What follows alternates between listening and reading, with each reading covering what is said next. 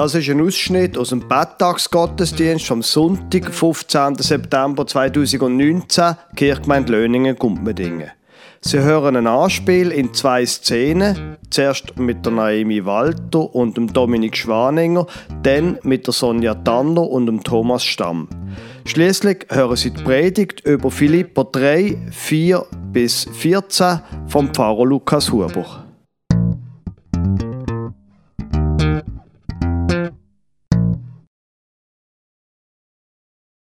Guten Morgen, Herr Hecht. Guten Morgen. Ähm, Sie haben soeben die Schwimmmeisterschaft im Klettgau gewonnen. Jetzt bereiten Sie sich auf die Europameisterschaft vor. Äh, ja, ich denke, mit äh, weniger sollte man sich auch nicht, gar nicht zufrieden geben. Ja, aber zuerst Klecki, dann gerade Europa. Wäre es nicht etwas mit ein bisschen kleineren Schritt? Ähm, ja, das ist so die landläufige Meinung der Leute, dass man immer kleine Schritte und Ziel muss haben. Ich bin eher der Meinung, große Schritt, hartes Training, viel Arbeit, vollen Einsatz. Vollen Einsatz. Das ist der Grund, wieso wir uns hier am Morgen am 7. Uhr treffen müssen. Ich habe mich schon gewundert. Ja, also ich meine, das ist einfach die einzige Pause, die ich jetzt gerade habe. Also am Viertel ab 7 sollte ich schon wieder im Wasser sein. Ähm, aber Sie sind ja schon flutschnass. Ja, ich habe ja jetzt auch schon vom halb sechs Jahr bis jetzt trainiert, also von dem her, ja. Ja, ähm, man sagt ja auch, Sie sind ein grosses Vorbild, aber so hart zu trainieren, ist das wirklich nötig? Ja, schauen Sie, von nichts kommt halt einfach nichts. Voller Einsatz ist gefragt. Und ich meine, das Interview ist jetzt eigentlich mehr so ein eine Unterbrechung von meinem Training. Aber ähm, ja, bis am 10 Uhr sollte ich meine Morgen-Trainingseinheit abgespult haben, weil nachher habe ich noch einen Arzttermin und ja, einfach dann geht es weiter, oder? Ein Arzttermin? Ich hoffe, nichts, wo Ihren Wettkampf negativ beeinträchtigt. Nein, nein, Sie müssen sich keine Sorgen machen. Es geht nur um die Schwimmhüte. Die Schwimmhüte, das nenne ich vollen Einsatz. Du hast also das Interview mit dem Hecht auch gesehen und hast dich tatsächlich anstecken Ja, anstecken, überreden, ein bisschen schieben, sanfter Druck. Du kannst ihm sagen, wie du möchtest. Und darum hast du jetzt hier die Badhose. Ja, ja, du, gell, du hast wollen sagen Sportgerät, wie es unsere Schützen machen. Aber äh, ja, tatsächlich, die sind mir gekauft worden. Weil eigentlich, eigentlich habe ich mit denen hier angefangen. Die sind aber hübsch. Äh, ja, gell? Äh, das Problem ist einfach, hübsch macht noch kein Training. Eben, darum, da Sportgerät. Ja, das Drama ist einfach, weißt du, Sportgerät, das tönt so anstrengend, so, äh, so ein bisschen nach Krampf, Einsatz. Aber sag mal, was hast du eigentlich damit wollen sagen, ist mir gekauft worden? Äh, das war meine Frau, die gesagt hat, es wäre Zeit, um so ein bisschen mit, mit etwas anderem dahinter zu gehen. Ich, ich habe ja gesagt, sanfter Druck. Sanft? Druck. Das heisst, du hast eigentlich gar nicht wollen? Doch. Doch. Eigentlich schon. Doch, eigentlich. Also ernsthaft. Es ist ja nicht gerade so gewesen, dass mich Pirelli angefragt hätte, ob ich gerade Werbung machen würde für, für die Winterpneu. Aber äh, es, es ist einfach, es ist gesünder und ich habe jetzt ein Ziel. Aber? Aber, zum ganz ehrlich zu sein, ohne meine Frau hätte ich das Ziel eigentlich völlig zu den Augen aus verloren. Das ist ja auch schwierig zu sehen.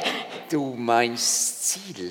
Ja, so das Schwimmbecken vom Sofa aus. Also, nein, komm jetzt. Äh, So schlimm ist es jetzt also wirklich nicht mehr mit meinem Extrem-Couching. Schließlich, schließlich bin ich bereits auf äh, unter 22 Minuten auf einen Kilometer. Ehrlich? Ja, tatsächlich. Ich gell? bin beeindruckt. Das ist, Aber sag mal, was ist denn, wenn du unter 20 bist? dann komme ich einen Preis über von meiner Liebsten. So schön. Eine Nacht? Nein, nein, viel besser. Ein Jahresabo von der KSS.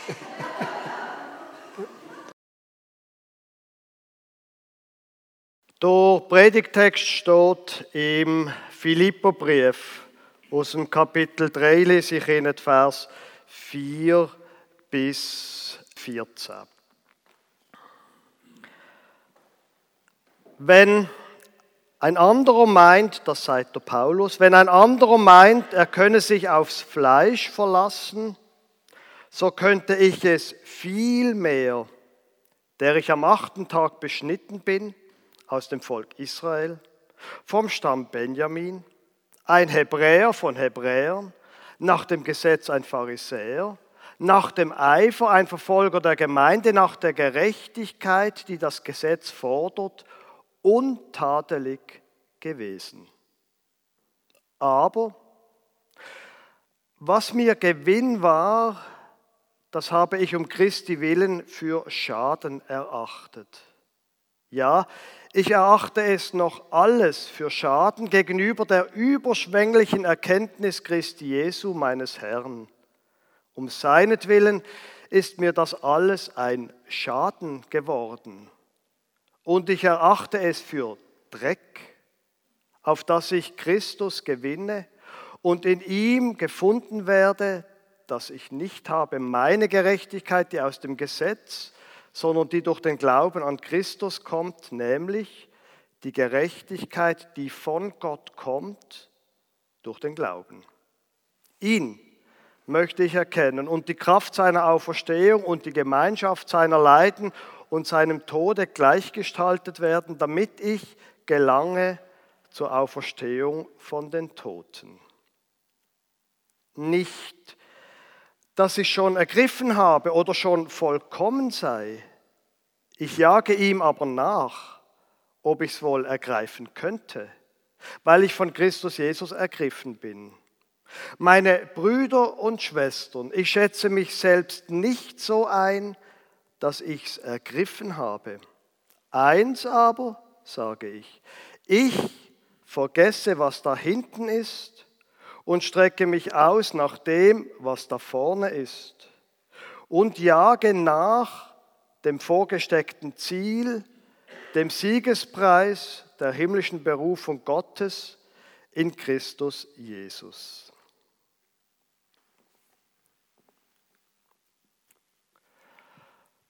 Liebe Gemeinde, das ist nicht so ein leichter Predigtext heute, ich gebe es zu. Fangen wir mal hinten an in dem. Da ist die Rede von einem Siegespreis. Jetzt die von Ihnen, die Kinder haben, die haben sicher ganz viele von denen hier. Oder? Ein Preisli, das die Kinder gewinnen. Und das ist ja super, dass Kinder so Medaillen gewinnen. Das Problem ist nur, man, man weiß da nie so genau, ist jetzt das eine Bronzemedaille oder ist jetzt das eine Goldmedaille oder ist es einfach der Trostpreis gewesen? Heute ist mir so weit, dass man sagt, ja, die ewige Leistung, wir wollen ja inklusiv sein und dann kriegt jeder einen Trostpreis, nicht wahr? Und es fragt sich dann ja, was ist jetzt das eigentlich denn noch wert? Aber Kinder, die wollen sich schon messen. Und sie wollen genau wissen, wer jetzt Dritter geworden ist, wer Zweiter geworden ist und wer Erster geworden ist. Jetzt der Siegespreis beim Paulus, also zu seiner Zeit, das ist ein anderer gewesen. Nicht ein Silber- oder Gold- oder eine Bronzemedaille. Der Siegespreis zur Zeit von Paulus, das ist ein Siegeskranz gewesen. Wie man es ja auch aus den Asterix-Büchern kennt, nicht wahr? Und das Spezielle an diesem Siegeskranz, wenn ich da jetzt einfach mal anziehe. Speziell ist ja nicht, dass er wahnsinnig schön ist. Wenn Sie nicht ein Foto machen von okay, nein, ähm, das Spezielle an dem ist nicht, dass er wahnsinnig schön wäre, sondern dass es genau eine davon gibt. Es wird dort nicht Buch geführt, wer 17., 16., 15. und 14. geworden ist. Es wird auch nicht unterschieden zwischen dritten Platz, zweiten Platz ein bisschen höher und am ersten Platz, sondern es gibt genau ein Siegeskranz zu gewinnen. Und um das geht sagt der Paulus. Siegeskranz gewinnen, um das geht Jetzt die Frage ist, wie kriegt man da den Siegeskranz? Die meisten von ihnen werden aus dem Alter draussen sein, wo man noch könnte große Sieg gewinnen im Fußball oder im Leichtathletik oder im Velofahren oder so. Ich habe gerade gestern in einem Podcast gehört, dass es im E-Sport, also das ist ähm, Computerspiele, Sport, wo man dann irgendwie FIFA äh, spielt auf dem Computer, dass es dort noch extremer ist wie im körperlichen Sport, dass man im E-Sport schon mit 25 nicht mehr mithalten mit den 15-Jährigen. Und es geht darum, jetzt extra eine Seniorenliga für E-Sport, damit auch die über 30 noch können irgendwie etwas, wissen Sie, wie ich meine? Also die meisten da drinnen, die können sich eigentlich ihre Siegeschancen abschminken. Aber vielleicht, und ich komme langsam wieder zum Text zurück, vielleicht geht es ja gar nicht darum, dass wir E-Sport-Weltmeister werden oder Leichtathletik oder Schwimmmeister. Vielleicht ging es ja um etwas anderes. Wäre das überhaupt die wichtigere Frage? Nämlich ganz einfach die Frage, wie gewinnt man im Leben? Wie gewinnt man im Leben? Wie lebt man so, dass, wenn, eine wenn man einmal 90, ich sage jetzt einfach mal 90 ist, dass man dann zurückschauen kann und sagen, das ist ein gutes Leben das ich hatte. Ich habe es gut gemacht. Und vielleicht, Sie wissen ja, ich rede immer von Gott, das ist meine Aufgabe. Vielleicht wäre auch die Frage, wenn ich dann einmal 90 bin, wie lebe ich, wie habe ich denen so gelebt, dass einmal Gott wird sagen, wie es im Matthäus-Evangelium heißt, im 25. Kapitel, du bist ein guter Diener gewesen. Komm in meine ewige Freude. Wie lebe ich so, dass Gott auch an mir einmal Freude hat? Und er redet hier auch der Paulus von dem, von dem ewigen Siegeskranz. Also wie leben wir so? Leben wir so durch ein unglaublich hartes Training, wie wir es im ersten Anspiel gehört haben, ist das, was Rätsel ist, dass wir es so hart trainieren, bis uns Schwimmhüte wachsen. Kann es das sein? Ein von unseren Söhnen ist zurzeit in der Rekrutenschule. Und in der Rekrutenschule, da gibt es ja dann irgendwie, glaube ich mal, irgendeinen 40 Kilometer Marsch oder irgend so etwas.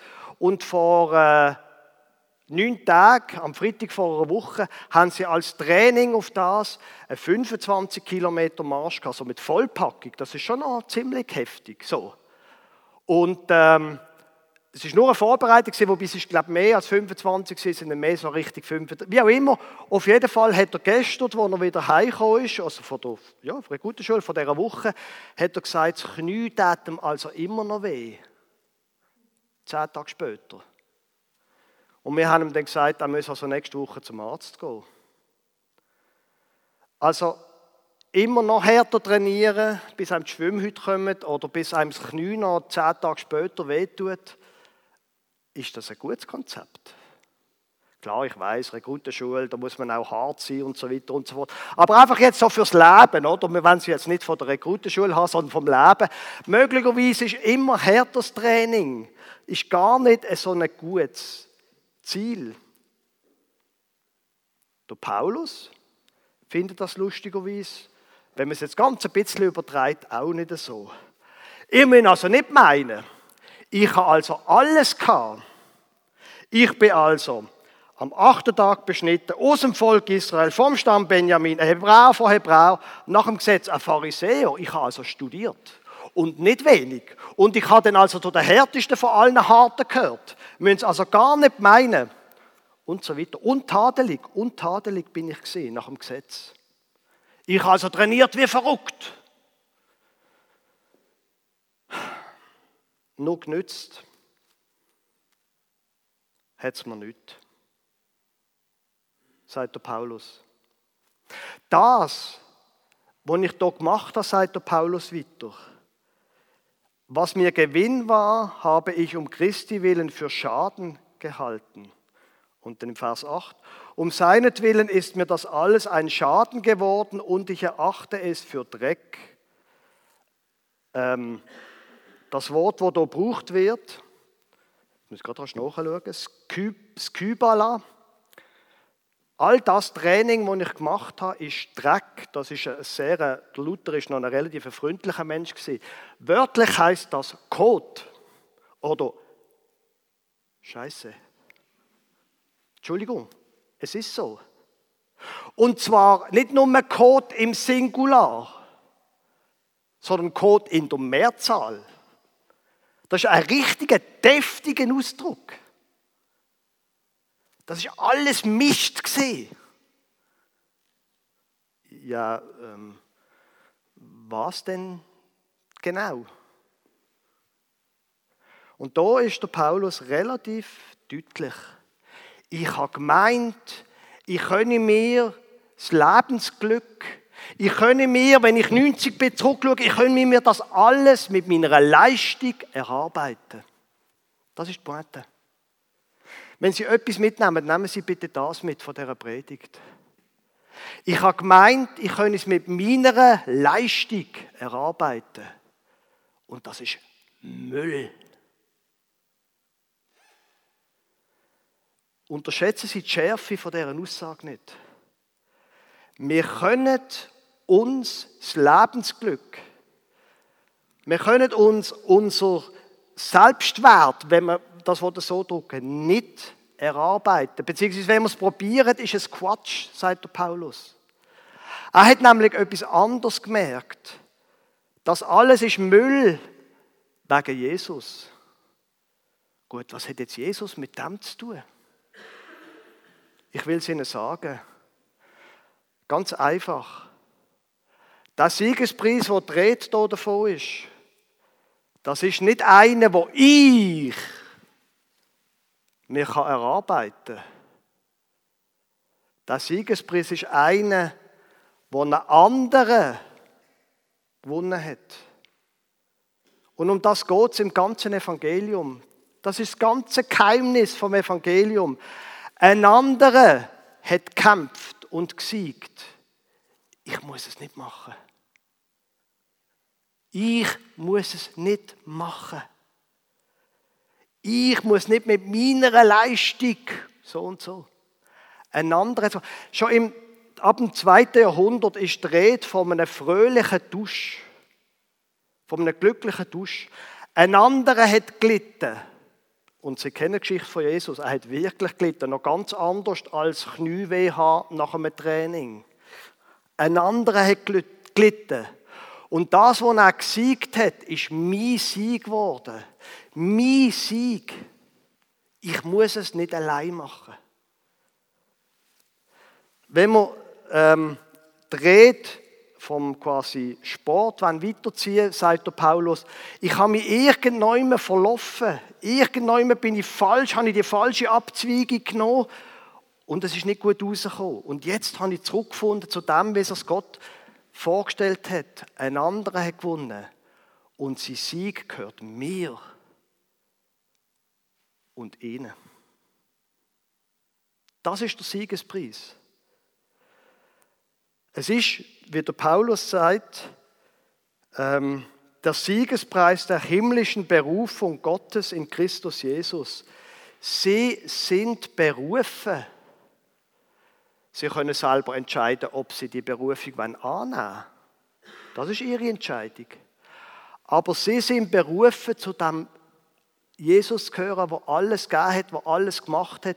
Und sie können durch Siegespreis gewinnen. Bußtag ist heute Dank, Buß und Betttag.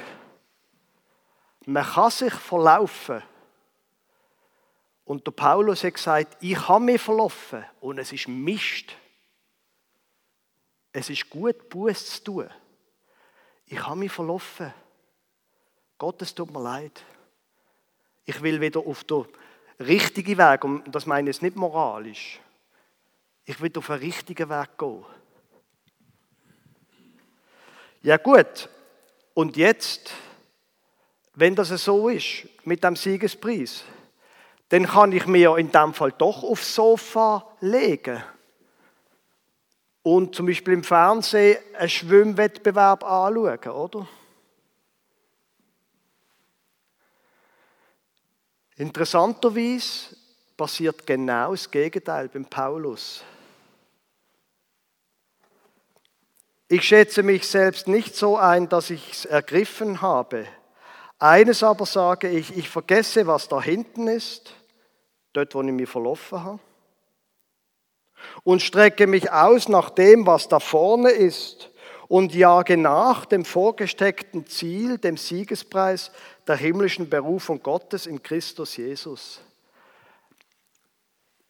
Das ist für manche Menschen ein intellektuell schwieriges Konzept. Wir haben alles geschenkt bekommen. Wir können uns den Himmel nicht verdienen. Aber wir sollen dem Siegeskranz nachrennen, wie verrückt. Nicht, weil wir etwas gewinnen könnten, sondern weil es dem Christus entspricht, wo wir ihm nachfolgen.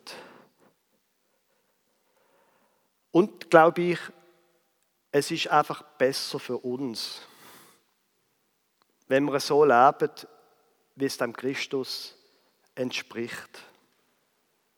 Es ist einfach besser für uns. Das ist alles. Wir können nicht gewinnen. Es ist einfach besser für uns. Und dann stellt sich natürlich die Frage, ja, wie, wie soll denn das sein, wenn wir berufen sind? Wohin, wie kommen wir denn zu dem Ziel, dort an? So, dass auch wir am Schluss einmal zurückschauen und sagen, doch, vieles ist mir gelungen, ich bin nicht perfekt gewesen, sagt der Paulus ja auch. Und um das soll es jetzt im nächsten gehen. Und ein sehr hilfreiches Buch, das ich hier dazu gelesen habe, ist ein Buch von Drew Dick. Ich denke, ich bringe es mit. Ich habe es leider nicht auf Papier, aber ich habe Ihnen äh, die Frontcover, ich lese meistens Bücher elektronisch. Ähm, Your future self will thank you. Dies zukünftige Selbst wird dir einmal danken. Geheimnis zur Selbstkontrolle von der Bibel und von Hirnforschung. Drew Dick, ein Amerikaner, aber ist trotzdem ein netter. Also das Buch ist gut. Da geht es um Selbstkontrolle. Wie kann ich irgendwie, das ist ja ein bisschen ein Problem, also für mich manchmal ein bisschen ein Problem. Es gibt so die Impuls, dass man Sachen macht, wo gar nicht so richtig, vielleicht sind sie besser, ich weiß nicht. Bei mir gibt es das manchmal. So. Und Selbstkontrolle, ich finde es wirklich ein interessantes Buch. Es gibt da wie eine Art bei Selbstkontrolle ähm, eine gute Nachricht und eine schlechte Nachricht. Die gute Nachricht ist, Selbstkontrolle ist wie ein Muskel. Man kann Selbstkontrolle trainieren. Die schlechte Nachricht ist, Selbstkontrolle ist wie ein Muskel. Der wird manchmal müde. Können Sie mir folgen? Man kann es zwar trainieren, aber er wird manchmal müde. Und darum sagt der Drew Dick, natürlich sollen wir ähm, probieren, dass Selbstkontrolle, die Fähigkeit, unsere Impulse zu kontrollieren, sollen wir trainieren, aber wenn wir müde sind, wird es schwierig. Das ist wahrscheinlich der Grund, warum so viele Leute zu oben so viele ungesunde Sachen essen, Chips und so. Oder Süßigkeiten. Weil dann sind wir müde. Wir haben den ganzen Tag müssen kämpfen. Und der Drew Dick sagt jetzt, das, was hilft, das, was hilft, ist, dass man möglichst oft gar nicht Selbstkontrolle machen und ausüben, sondern dass man eher vor der Versuchung flüchtet, als gegen sie zu kämpfen. Also mit anderen Worten, wenn ich zu oben schon müde bin Und in der Stube ist im Kasten ähm, sind Chips. Wissen Sie, was ich meine? Wenn ich keine Chips daheim habe und zuerst muss in Volk gehen, da ist ja zum Glück bis um 9 Uhr offen, ähm, und dort muss ich Chips kaufen, dann bin ich meistens zu faul und esse keine Chips. Können Sie mir folgen? Und wenn ich fürs Bier zu oben muss in den Keller gehen, dann ist das mindestens in der Hälfte der Fälle, hilft das, kein Bier, also wenn das ein Ziel ist, kein Bier zu trinken. Wissen Sie, wie ich meine? Also oft ist es ganz einfach. Ich tue gar nicht erst, muss gar nicht erst Selbstkontrolle wie mit großer Willensstärke ausüben, sondern ich tue die Fernbedienung vom Fernsehen in den Keller runter.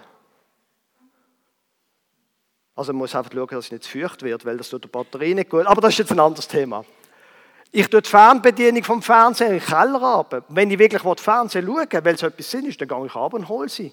Und sonst komme ich gar nicht erst in Gefahr. Also das ist eine gute Art, wie man dem rausgehen kann. Und der zweite Tipp, der möglicherweise fast noch wichtiger ist, ist, dass der Drew Dick sagt, das, was im Normalfall gewinnt, ist nicht die Willensstärke, sondern die Gewohnheit. Im Normalfall gewinnt die Gewohnheit gegen die Willensstärke. Und das hat einen Grund. Und das liegt da oben im Hirn. Das Hirn ist ungefähr 2% von der menschlichen Körper, vom menschlichen Körpergewicht. 2%. Das Hirn braucht aber 20% von der Energie, die ich zu mir nehme. Merkst du etwas? Energiesparen da oben ist wichtig.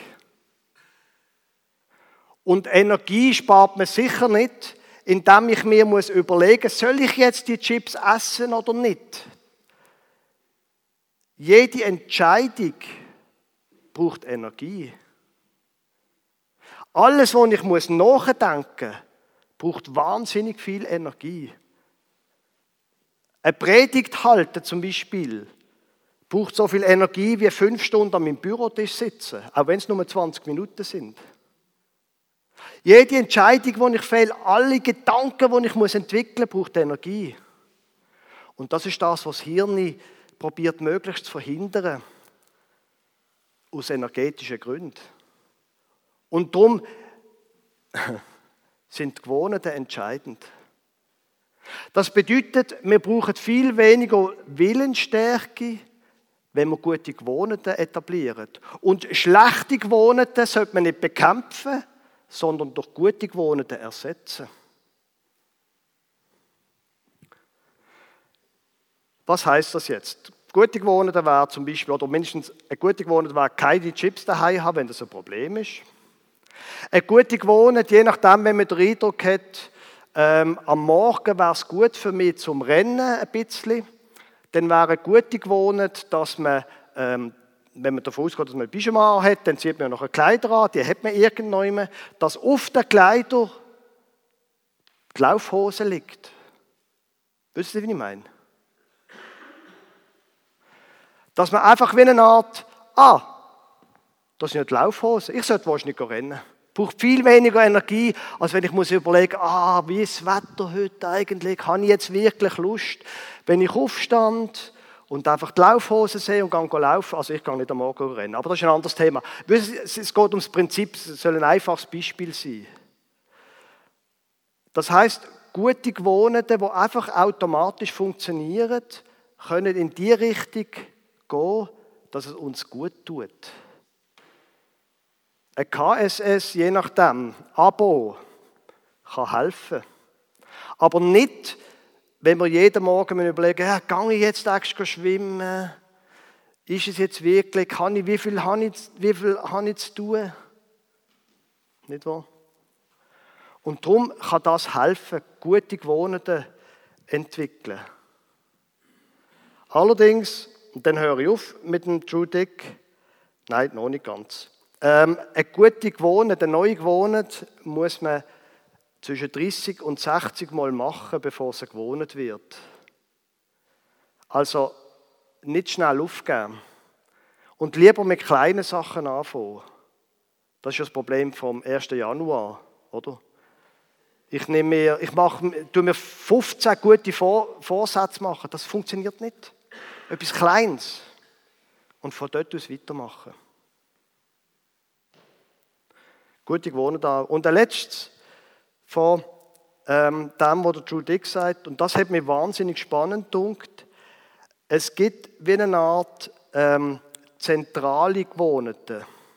Keystone Habits nennt er das. Schlüsselgewohnheiten.